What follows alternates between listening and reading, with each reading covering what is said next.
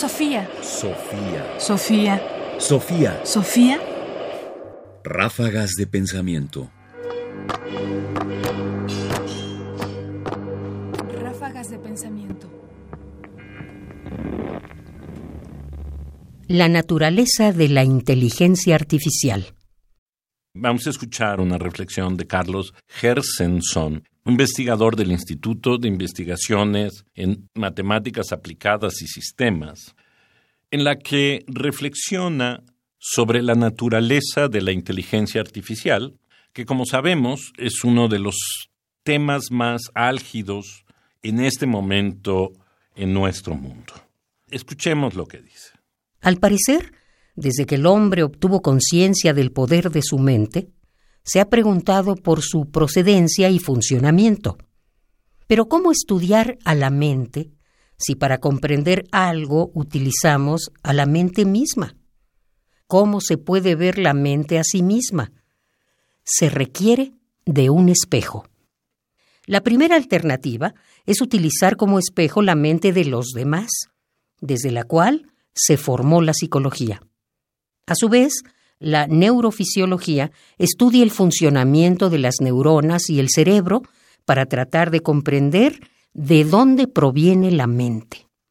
En los últimos 50 años ha nacido otra alternativa, utilizar sistemas artificiales como espejo para comprender a nuestra propia mente, la inteligencia artificial. De estas tres disciplinas y de otras tales como las matemáticas, la física, la filosofía, la lingüística y los sistemas complejos, las ciencias cognitivas, se nutren para atacar desde todos los ángulos posibles el problema de descubrir qué es la mente y cómo funciona. Carlos Gershenson, fragmento de la conferencia Filosofía de la Mente e Inteligencia Artificial.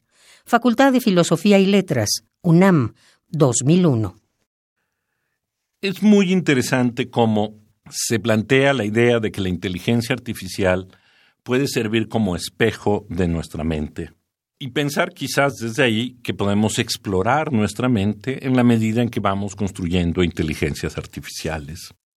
Yo tengo, sin embargo, mis reservas y algunas dudas de que esto pueda ser así, sobre todo porque en primer lugar, me parece que inteligencia y mente son dos cosas diferentes y que por lo tanto tendríamos que ser muy cuidadosos al tratar de entender a cuál de las dos nos referimos con exactitud. Porque inteligencia lo que quiere decir es, en realidad, la capacidad de elegir, de hacer elecciones.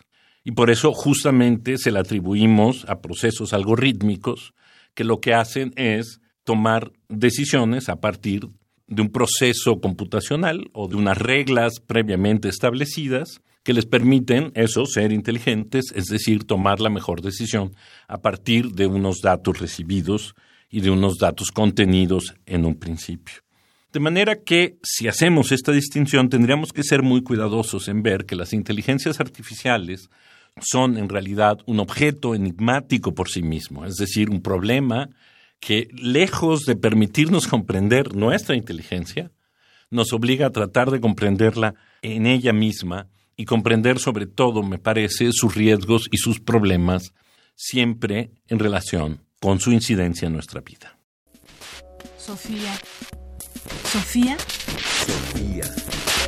Sofía.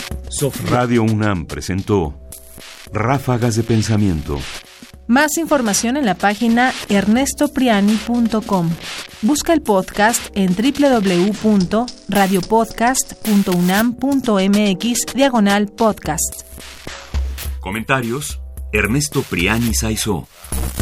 Producción: Ignacio Bazán Estrada. Sofía. Sofía. Sofía. Sofía.